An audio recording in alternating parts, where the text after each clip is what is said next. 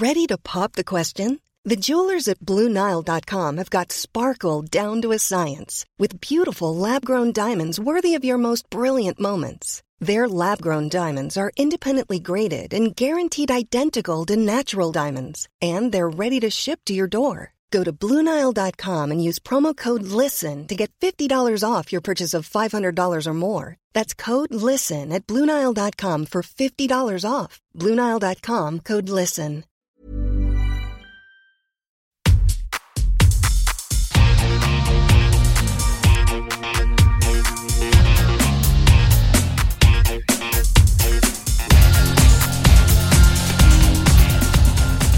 Hola a todos, soy Cristina Mitre.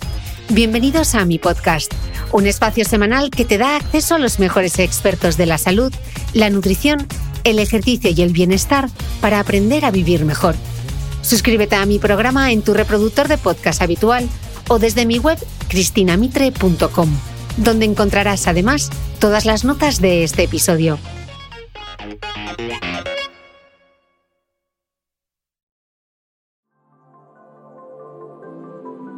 Tras más de 20 años dedicada a la psicoterapia y de haber vendido cientos de miles de ejemplares de su manual, el libro que ojalá tus padres hubieran leído y que a tus hijos les encantará que leas, Philippa Perry vuelve a las librerías con otro manual de lectura más que recomendable. El libro que ojalá todos tus seres queridos hubieran leído. Y no tan queridos, aclaran el título. Su objetivo es ambicioso. Ayudarnos a ser personas más equilibradas y felices, mejorando las relaciones que tenemos con quienes nos rodean, como la pareja, la familia, los amigos, los compañeros de trabajo y, aún más importante, mejorando la relación con nosotros mismos. Hoy, en este episodio grabado en inglés y también disponible traducido al español, Filipa nos va a dar algunos consejos para enfrentarnos a esas grandes preguntas sobre la vida que todos nos hacemos a veces. ¿Cómo se logra que una pareja dure? ¿Cómo puedo manejar bien un conflicto? ¿Cómo lidio con mi malestar o con unos padres difíciles? ¿Cómo puedo, en definitiva, mejorar mis relaciones con los demás? Filipa va a intentar que todos seamos un poco más felices, ayudando a resolver todos estos cómo.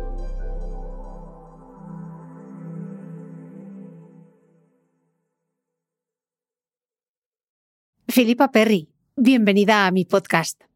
Muchísimas gracias, Cristina. Qué alegría vernos las caras. Tú estás en Reino Unido y yo vivo aquí en Dubái. Parece que la conexión es buena.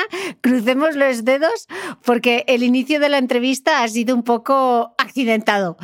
Eh, Filipa, dices que eh, dices en el libro que se titula El libro que ojalá todos tus seres queridos hubieran leído, es la culminación de muchas de las respuestas a preguntas que la gente te ha ido planteando a lo largo de los años. Entonces, con respecto a cómo encontrar y mantener las relaciones, ¿cuál ha sido la pregunta más común?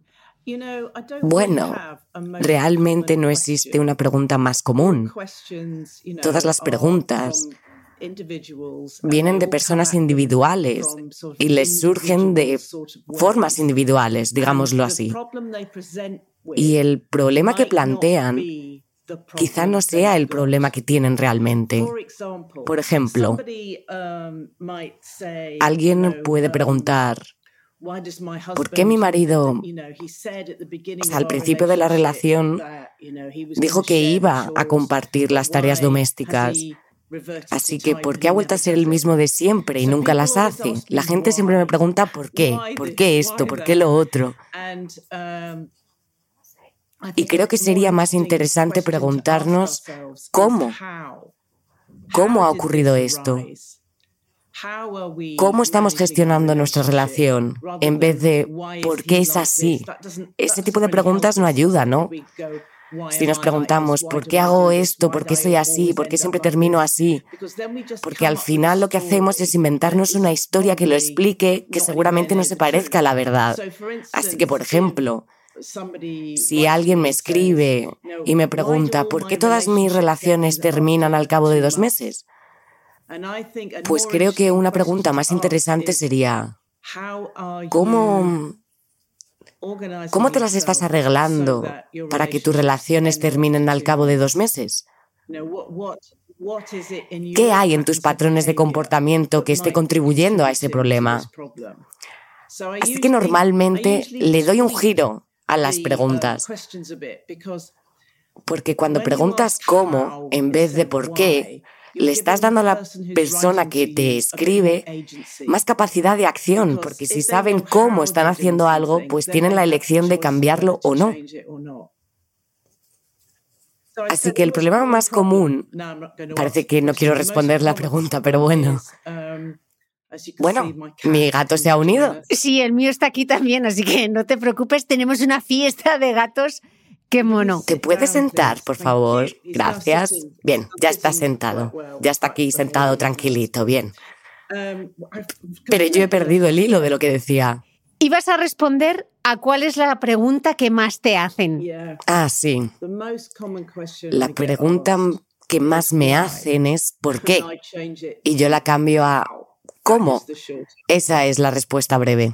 Qué bueno. Dices que cuando alguien tiene un problema personal, si rascas un poco bajo la superficie, te das cuenta de que los problemas personales suelen ser problemas relacionales.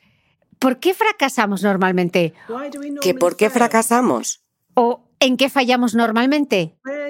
¿O en qué fracasamos normalmente? Bueno, lo primero es que no existe lo normal. Todos fracasamos de nuestra manera.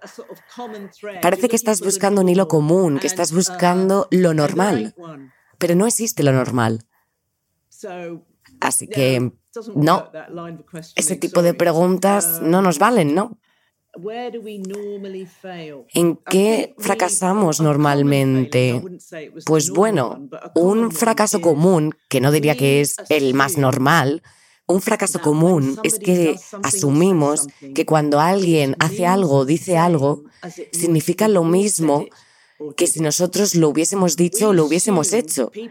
Asumimos que las motivaciones de los demás son las mismas que nuestras motivaciones.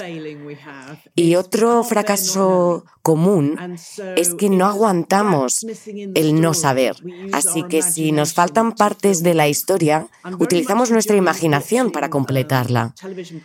Estoy disfrutando mucho de un programa de televisión que hay ahora en la televisión y que se llama Los Traidores, que es una especie de juego de misterio de asesinos, un reality de la televisión con unos valores de producción maravillosos pero bueno, la gente tiene que adivinar quién es el asesino, quiénes son los traidores. Y realmente no lo saben. Pero parece que los seres humanos, y diría que yo también, parece que los seres humanos no pueden aguantar la idea de no saberlo. Siempre se les ocurre una teoría. Y si dos o tres comparten la misma teoría, pues piensan que esa es la verdad absoluta, pero no lo es y se puede ver en la televisión, porque nosotros sí que sabemos quiénes son los asesinos, así que podemos ver que Muchas veces estamos equivocados, pero eso es lo que hacemos, no aguantamos el hecho de no saber algo, así que nos inventamos lo que no sabemos, pero quizá debamos aprender a tolerar nuestro desconocimiento un poco más. Dices que conectar con los demás es lo más importante en la vida, que ansiamos esa conexión. Pero en Reino Unido, por ejemplo, hay un Ministerio de la Soledad. ¿Por qué nos cuesta tanto? ¿Cómo podemos reconectar? Porque estamos realmente desconectados de la gente por culpa de Internet y de las redes sociales. Sí, es verdad. Es demasiado fácil, ¿no? tener una especie de sensación falsa de conexión cuando alguien le da me gusta a nuestra publicación de Instagram. Es un chute de dopamina, pero no es uno que vaya a durar mucho o que sea muy profundo. Y creo que es porque es demasiado fácil. Acudimos a nuestras pantallas en vez de acudir a nuestros vecinos. La gente solía hablar en los trenes, pero ya no. Ya solo miran el teléfono y yo soy una de las primeras que lo hace. Prefiero estar con mi móvil que hablar sobre el tiempo con un desconocido. Pero creo que a largo plazo, hablar sobre el tiempo con un desconocido es nos da más satisfacción que recibir un clic o un me gusta o estoy de acuerdo, yo no estoy de acuerdo, alguien se equivoca en Internet, le voy a decir cómo se hacen las cosas. No es una conexión o un contacto auténtico. Nosotros crecemos, bueno, primero, cuando nacemos, somos incapaces realmente de conectar, pero sí que tenemos una necesidad biológica para conectar. Y nuestros padres también tienen esa necesidad imperiosa de conectar con nosotros en cuanto nacemos. Así que establecemos esa especie de vínculo inicial que a veces lleva mucho tiempo. Hay gente que siente un vínculo instantáneo, que es como enamorarse pero un vínculo real con un bebé eh, lleva unas seis a ocho semanas. Eh, el hecho de de verdad conocerse, de que el bebé conozca a la madre o a su cuidador. Todos nos formamos en relación a los demás. Es decir, desde el momento en que nacemos, nos formamos en relación con los demás. Aprendemos a hablar, copiamos sus gestos, eh, absorbemos la cultura de la familia de alguna manera. Y es verdad que podemos pensar, vale, así es como nos formamos, así que seguramente cuando tengamos 5 o 6 años ya estamos completamente formados, pero no, seguimos formándonos en relación con los demás a lo largo de nuestra vida. Y aunque nuestra necesidad de hacerlo no sea tan imperiosa como lo es en un bebé, sigue siendo necesario sentirse bien, interactuar, recibir influencias de otras personas y ejercer influencia en otras personas de forma diaria. Y hablando de Internet, en el libro eh, también escribes sobre el mundo de las citas online que puede darnos muchos dolores de cabeza. Dices que uno de los errores que ves a la gente cometer es que tratan las apps de ligar como si uno se fuese de compras. Sí. sí, ¿podrías explicarnos esto un poco mejor y darnos algún consejo? Um, Hay un psicólogo que se llama Barry Schwartz que escribió un libro llamado La paradoja de la elección. Y ahí plasmó algunos de los experimentos que había hecho. Uno de los experimentos que hizo fue que le dio al grupo de control una caja con seis bombones y les dijo que tenían que comer uno, tenían que elegir uno, comer uno y dar su opinión sobre la experiencia. El otro grupo tenía 140 bombones para elegir. Así que algunos tenían una etiqueta que decía avellana o café o relleno de nuez de Brasil, lo que fuese. Bien, pues el grupo de personas que solo tenían seis bombones realizaron su elección muy rápidamente y en general estaban bastante satisfechos con su elección. Sin embargo, el grupo que tenía 140 bombones tardó mucho más en elegir el bombón porque no miraban la lista y decía, ah, el 3 me parece bien. No, no, querían ver los 140 bombones primero y después de tomárselo no estaban tan satisfechos. Y el motivo es que quizá pensaban, ay, tenía que haber cogido el de avellana y no el de nuez, del de nuez de Brasil. Quizá he tomado una decisión errónea. Pues lo mismo ocurre con las citas online, que tenemos a infinidad de personas de entre las que elegir, así que por supuesto queremos verlas todas, igual que los bombones, no vamos a elegir la primera que pase, ¿no? Y decir, ah, con esta valdrá. No, por supuesto que no. Barry Schwartz también identificó dos tipos de personas diferentes. Hay unas personas que dicen, con esto me vale, y hay otras personas que buscan la perfección. Pero adivina qué tipo de persona es más feliz. Efectivamente, son los satisfacientes, no los perfeccionistas, porque nunca encuentran lo que buscan. Antiguamente, solo conocíamos como unas 140 personas. Y de esas 140 personas, quizá tres te sirviesen y de esas tres quizá le gustases a una. Y ahí es cuando decimos, con eso valdrá, con el relleno de café me sirve. Y en ese momento te estás comprometiendo con esa relación, te estás comprometiendo a hacerla funcionar. Y ese compromiso es lo que hace que la relación funcione. Y entonces os volvéis perfectos el uno para el otro, porque os estáis influyendo mutuamente, porque nos formamos en relación con los demás.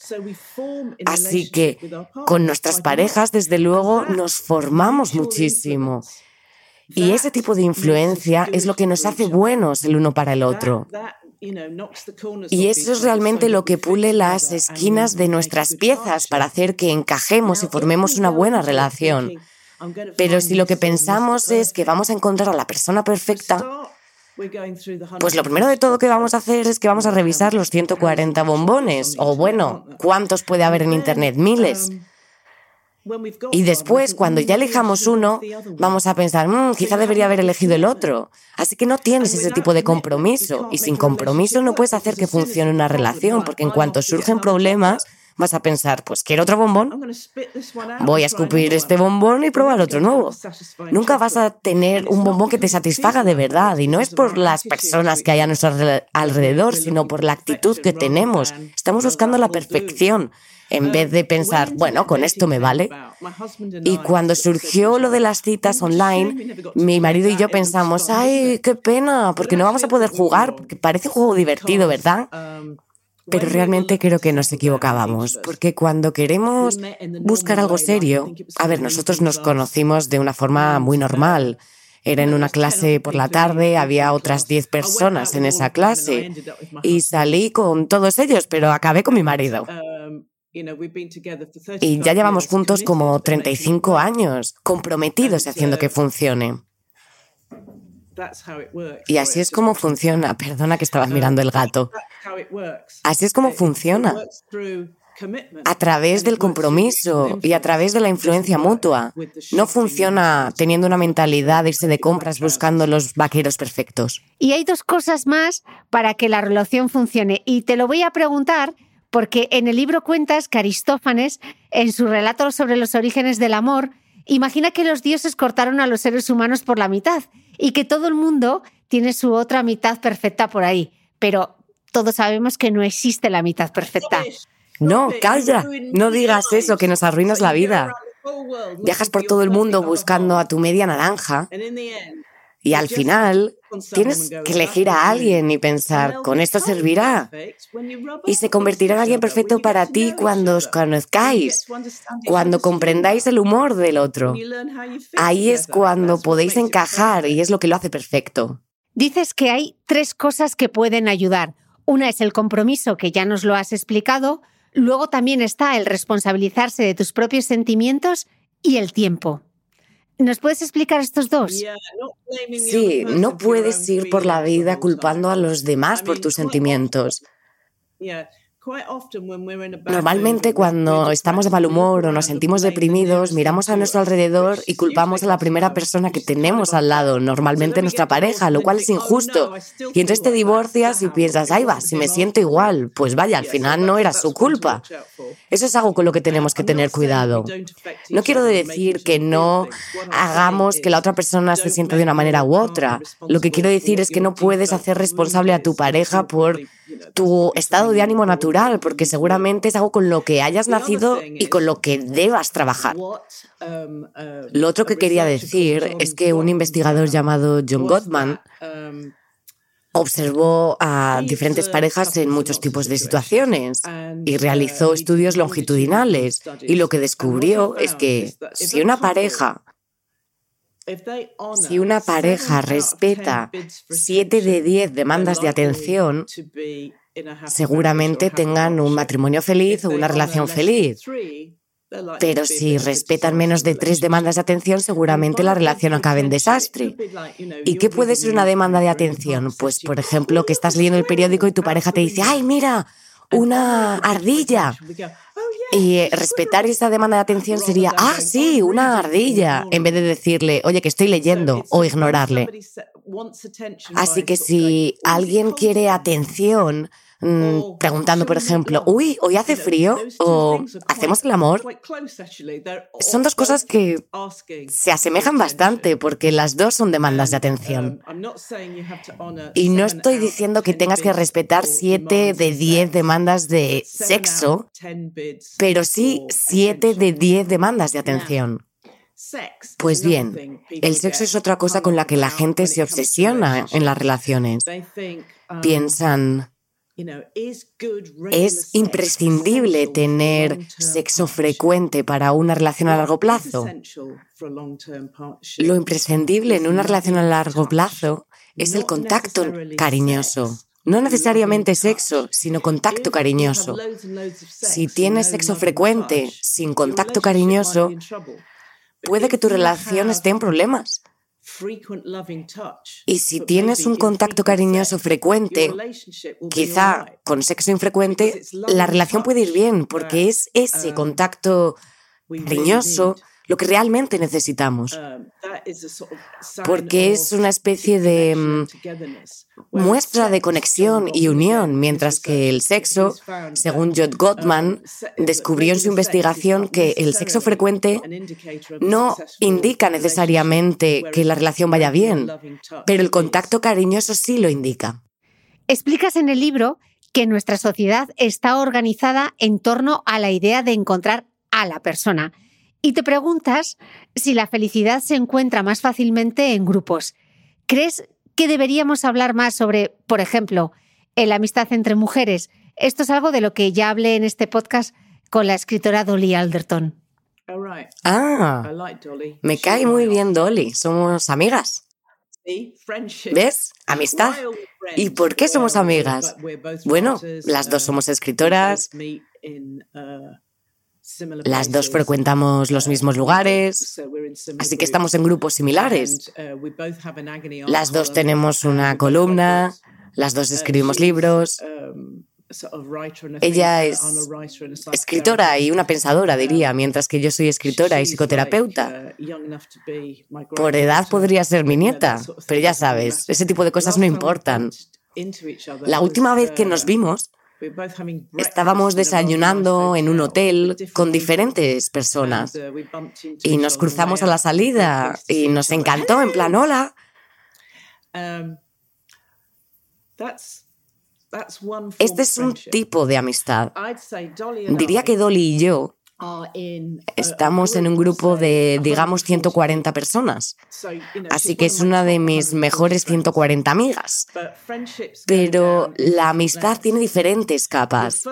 La primera capa de amistad son tus amigos íntimos. Seguramente tengas dos o tres.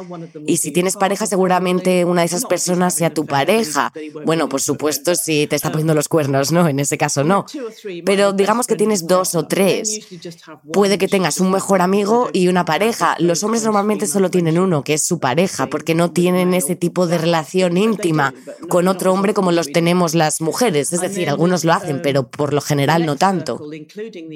Y luego llegamos a la siguiente capa, que incluye a los íntimos y que tiene unas seis personas. Son esas personas a las que acudes cuando tienes problemas. Y luego la mayoría de la gente tiene un grupo de alrededor 12 o 14 personas. Así que si piensas a quién invitar a una fiesta, esas son las personas a las que invitarías. Y después tienes un grupo mucho mayor que reúne a alrededor de 50 personas, familiares, compañeros, con grupos internos también. Y después ya llegamos al grupo de 140 personas y después serían, no sé, esas personas a las que invitarías a una fiesta muy grande. Y después de ese círculo llegamos al de 1200. Creo que ese es el número final. Son las personas que quizá puedas reconocer. Quizá no te sepas los nombres, pero las reconocerías si las ves. Y ese círculo puede incluir relaciones desiguales, como que tú conoces a un famoso, pero el famoso no te conoce y cosas así. O sea que llegamos a un círculo de 1200 porque realmente luego no tenemos la capacidad de aprenderse más nombres o caras. Y es bueno conocer la estructura de la amistad. En vez de dejarlas fluir y ya, porque todos conocemos esta estructura, pero a no ser que la menciones, de alguna manera las ignoramos, porque hay veces que digamos que hay alguien en tu círculo de 12 pero quizá tú estés en su círculo de 50 porque quizás sean súper conectores y conozcan a muchísimas personas y no hay que tomárselo a pecho.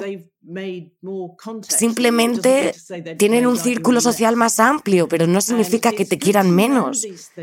Pero es muy bueno saber este tipo de cosas cuando nos embarcamos en una amistad. Y por otro lado, también existe muchísima fluidez entre estos círculos sociales. Digamos que a Dolly y a mí nos pusiesen a trabajar juntas en el mismo proyecto. De repente estaríamos en un círculo de 12, en el mismo círculo de 12, porque las circunstancias así lo, lo han querido. Cuando trabajas junto con un equipo, a veces me toca hacer un documental para la televisión o para la radio y trabajo con las mismas personas durante tres semanas. Son las únicas personas que veo durante tres semanas y se vuelven mis mejores amigos. Pero después nos disipamos. El otro día tuve que hacer un programa de televisión. Eh, participé en un concurso que se llama House of Games y de vuelta a casa iba junto con un humorista que salía en el mismo concurso y me dijo, wow, eso lo explica todo porque siempre suelo trabajar en grupos muy cerrados y ya sabes, trabajamos en el mismo programa de televisión o lo que sea. Y cuando el programa termina, cada uno se va por su lado. Y él estaba como, hey, ¿queréis tomar algo? ¿Qué os pasa? Lo que pasa es que no se da cuenta de que ese grupo ya se ha terminado, pero él sigue queriendo estar dentro y cuando se lo expliqué se quedó, ah, ahora lo entiendo. No es que me estén rechazando, es que su grupo de 12 ya está completo, con otro grupo de compañeros o con quien sea. Así que es muy bueno conocer estas cosas cuando nos embarcamos en una amistad. Y a veces una persona en una relación cambia. Es decir, uno de los cambios más comunes no necesariamente es cuando una de las dos mejores amigas se casa, sino cuando una tiene un hijo y la otra no. Entonces, la que tiene el hijo y la que no lo tiene tienen menos cosas en común. Muchas amistades pasan de estar en ese círculo de dos o tres a estar en el círculo de 50 después de ese acontecimiento. Pero eso no significa que cuando la que tiene el hijo esté menos ocupada por el hijo, no vaya a volver a tener esa relación tan íntima. Justo pensé en esto cuando, cuando yo tuve un hijo. Pensé, wow, estoy en una especie de prisión. Mis amigos estaban por ahí haciendo lo de siempre y yo estaba en una prisión con el bebé. Pero sentía que cuando salía de mi prisión todo volvería a la normalidad. Y sí, así era. Ese tipo de cosas que ocurren. Y ahora me di cuenta de que cuando mis amigas, cuando mis amigas más jóvenes tienen un bebé, pues se vuelven... No son tan sociables como lo eran antes. De hecho, tengo una amiga que ha tenido un bebé con 51 años, lo cual es increíble y maravilloso.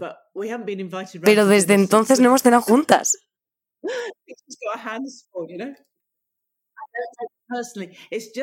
De verdad, al final es cómo va fluyendo todo, ¿sabes? La amistad es algo que fluye.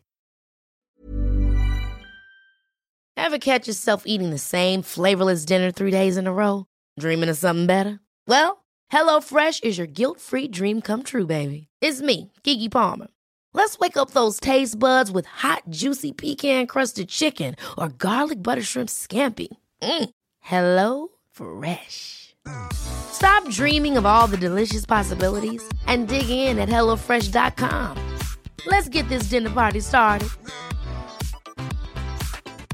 When you're ready to pop the question, the last thing you want to do is second guess the ring.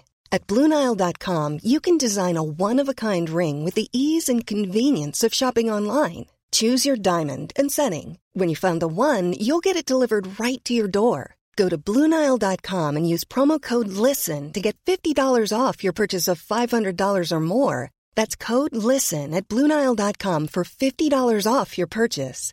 Bluenile.com code LISTEN.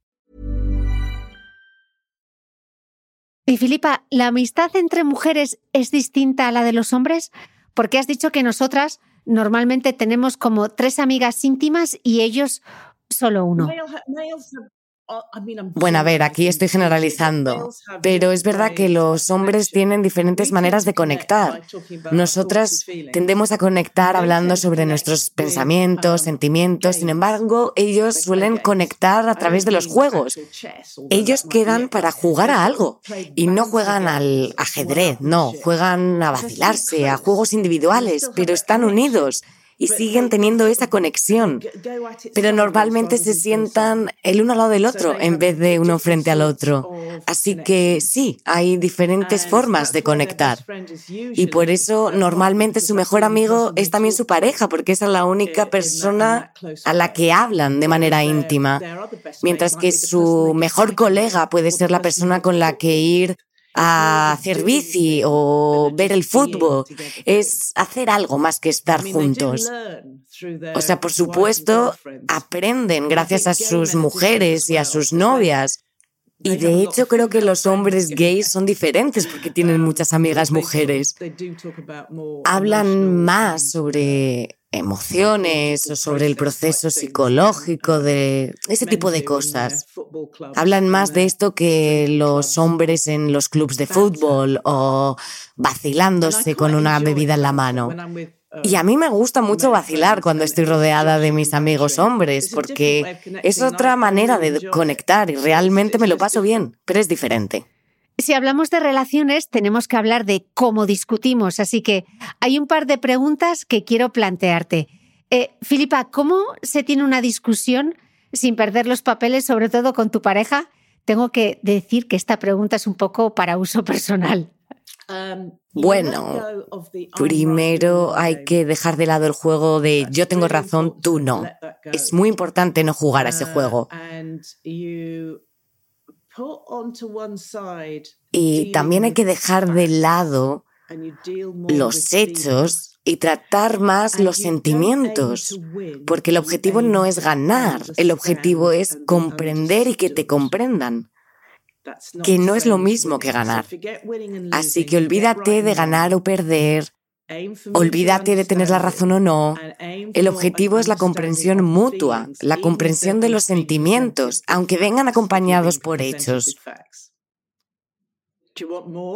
¿Quieres que siga elaborando? No, no, no, no, no. Tomo buena nota.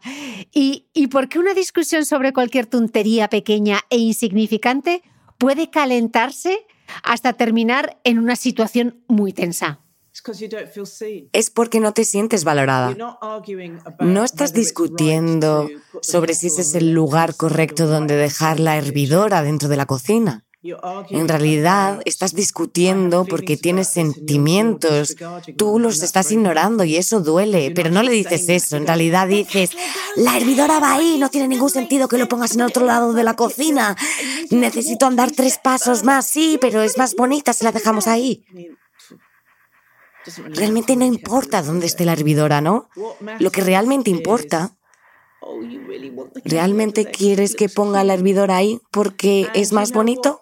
Bueno, pues en este caso, si tú crees que es más bonito ponerla ahí, pues voy a andar esos tres pasos más porque es verdad que es mucho más bonita dejarla ahí. Bien, de acuerdo. Vale.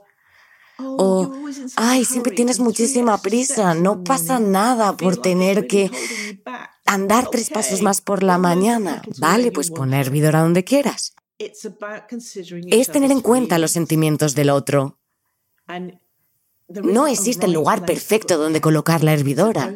No existe la razón o la falta de razón, lo bueno, lo malo. Es simplemente tener en cuenta los sentimientos del otro y hablar sobre ellos. Pero a veces no es lo que decimos, sino cómo lo decimos. ¿Por qué las palabras importan? ¿Por qué tenemos que ser tan cuidadosos al elegir las palabras? ¿Podrías darnos algunos ejemplos? No tienes que tener cuidado con las palabras que eliges. Creo que con lo que tienes que tener cuidado es con los sentimientos del otro. Ya está. Y si tienes cuidado con los sentimientos del otro, pues quizá las palabras sí que puedan marcar la diferencia. Pero creo que también es bueno que nos riamos sobre este tipo de cosas, como cuando quedamos en ridículo. Tenemos que aprender a reírnos de nosotros mismos. Filipa, ¿cuál es la manera correcta de gestionar la ira? Oh, con eso quiero decir que piensas que existe la forma apropiada de gestionar la ira.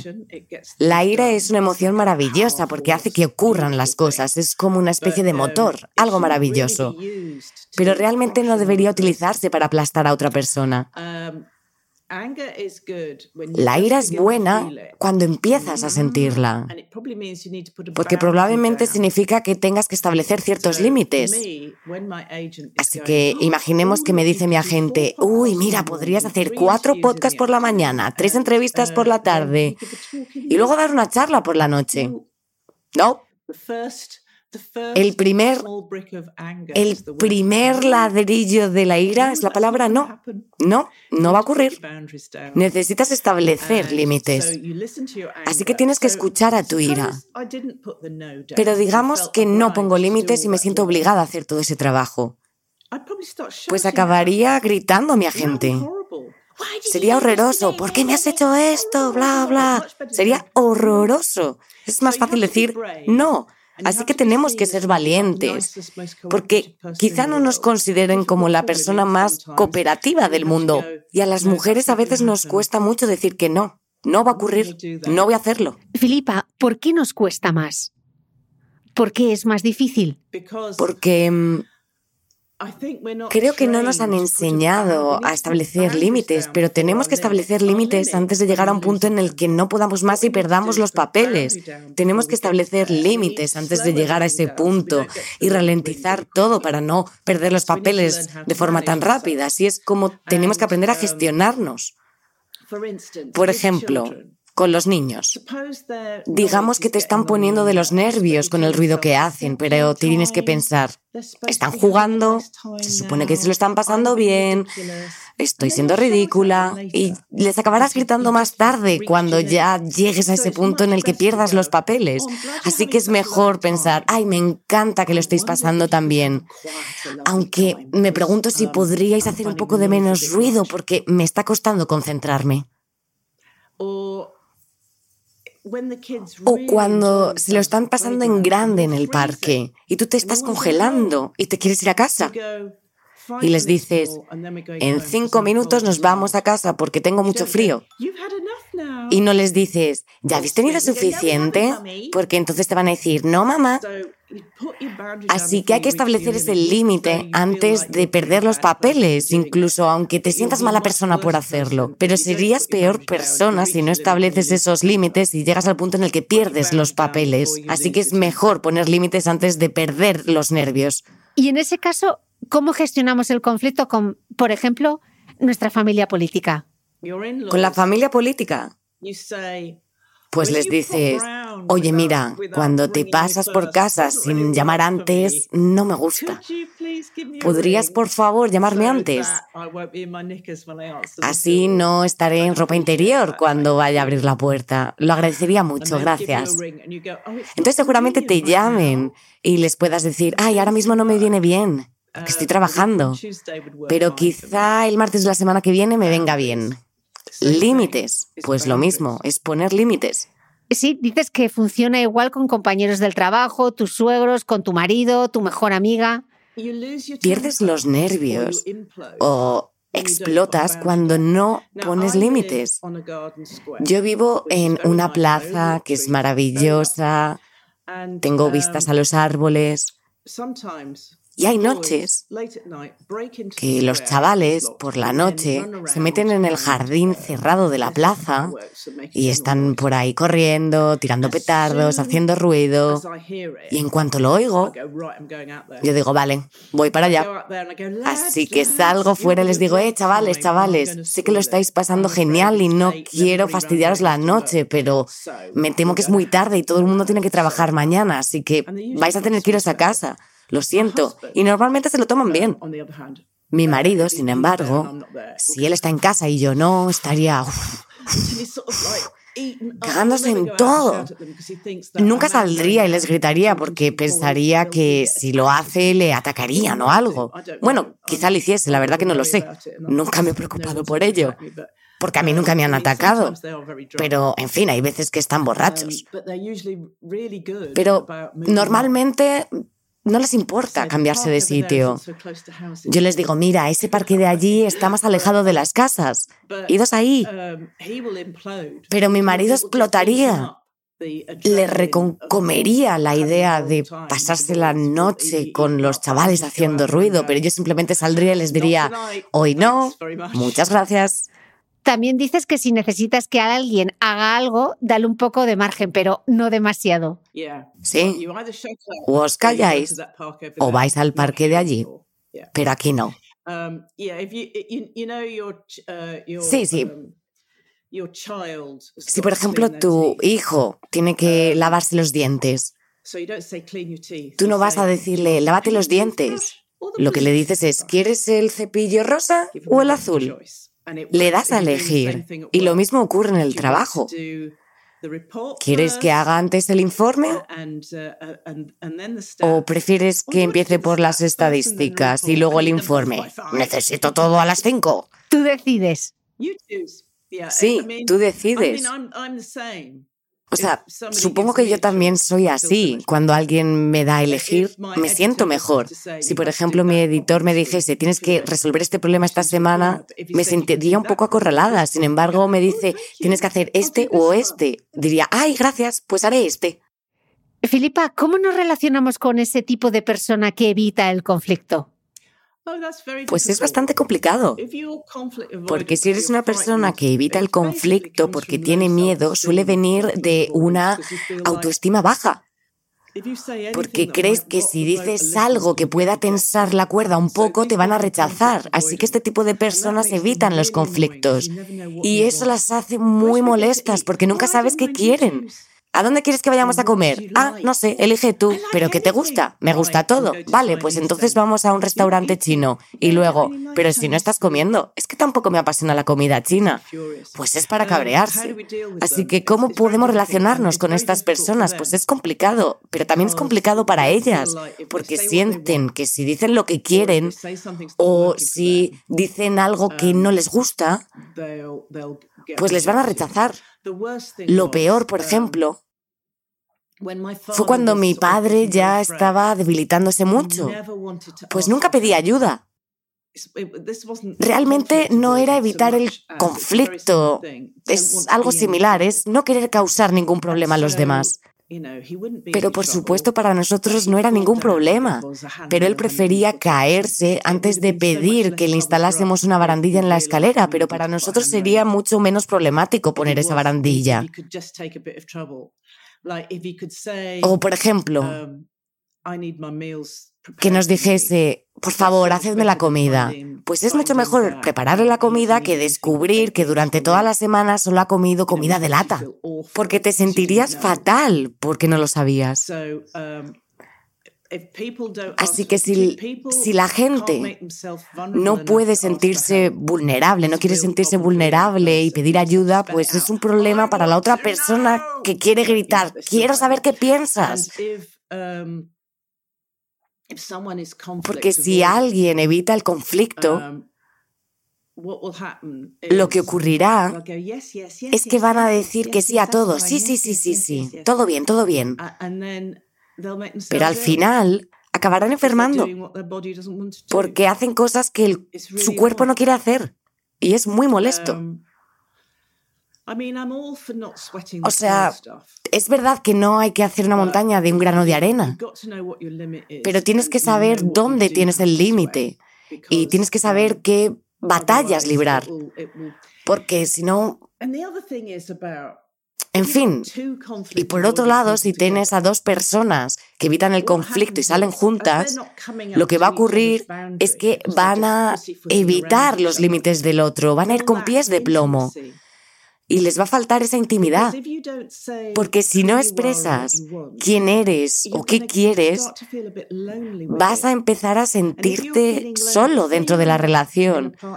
Y cuando te sientes solo, digamos, en una relación romántica, en la que las dos personas evitan el conflicto, pues si no puedes decir qué hay de malo o qué te gustaría que fuese diferente en la relación o qué necesitas, pues vas a empezar a sentirte solo. Y si evitas el conflicto, pues quizá resuelvas esa soledad con un amante fuera de esa relación lo que significará el final de tu relación original y puede acabar en un conflicto y entonces estarás en otra relación y estarás haciendo exactamente lo mismo. No funciona así. Así que el problema con las personas evitativas es que se evita la intimidad. Qué gran verdad. Dices en el libro algo que me encantó, que tener verdad está sobrevalorado. Sí. Volvamos a esa pelea que he imaginado antes de la hervidora en la cocina. No hay una persona que tenga razón y otra que no. No hay que utilizar la lógica y pretender que existe lógica. Hay que buscar los sentimientos. Esos sentimientos que explican por qué la otra persona quiere tener razón. También dices que cortar lazos rara vez es tan destructivo como muchos imaginamos y podría ser el mejor camino eh, a seguir. Pero, ¿qué pasa si el problema lo tenemos con nuestro padre o con nuestra madre? Bueno, la gente se divorcia de sus padres. O sea, quiero decir, solo si son muy egocéntricos y crueles. Pero si lo son, pues la gente sí que corta relación con sus padres y a veces es lo mejor para su propia salud mental. Sí, porque a veces intentamos arreglarlo, pero no tiene arreglo. Um, no, no tiene arreglo si el padre o la madre ven a sus hijos adultos como extensiones de sí mismos, sino como personas individuales. Y en una situación como esa, es difícil que ese hijo adulto prospere, porque quieres tener una relación de adulto a adulto con tus padres cuando ya eres adulto. Hay algunos padres que son bastante crueles y mantienen esa especie de poder con sus hijos por el dinero y ese tipo de cosas. Hay que decidir cuán importante es ese dinero, porque quizá la libertad sea más importante. Hmm. Lanza su consejo que yo nunca había escuchado con respecto a las rupturas o cualquier otro cambio vital. Dices que es importante abrir el grifo y dejar salir los sentimientos. Y hasta recomiendas hacer un calendario para llorar, lamentarse o lo que sea, todos los días a la misma hora. Se trata de la obsesión. Esta es mi cura para esos pensamientos obsesivos, ¿vale?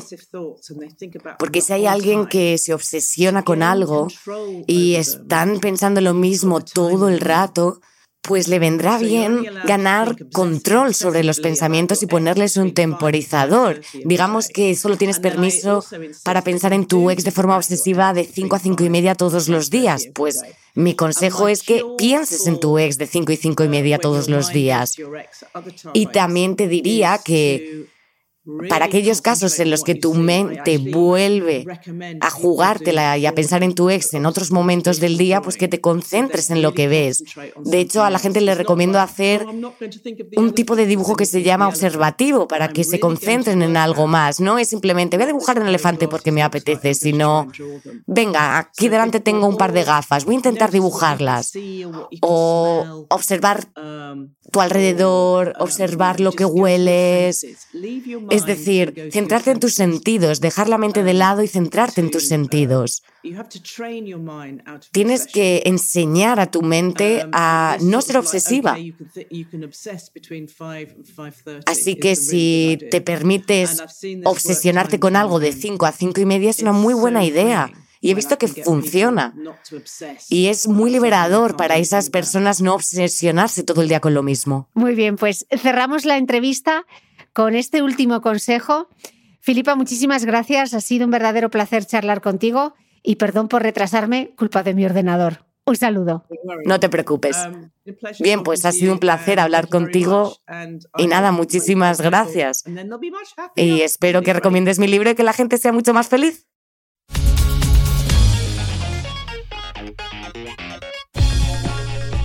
Gracias por escuchar este episodio del podcast de Cristina Mitre. Si quieres seguir aprendiendo mientras apoyas la continuidad de este proyecto independiente, hazte suscriptor de pago de mi newsletter a micrófono cerrado y recibirás cada domingo en tu email los apuntes del podcast de Cristina Mitre, un mega resumen en PDF con todo lo esencial de la entrevista. Te aseguro que nadie toma apuntes como nosotros. Desde tan solo 0,96 euros a la semana, accederás además a mucho más contenido exclusivo y podrás resolver con los mejores expertos todas tus dudas de nutrición, entrenamiento, belleza y salud en nuestros encuentros online mensuales. Suscríbete a mi newsletter a micrófono cerrado en cristinamitre.com.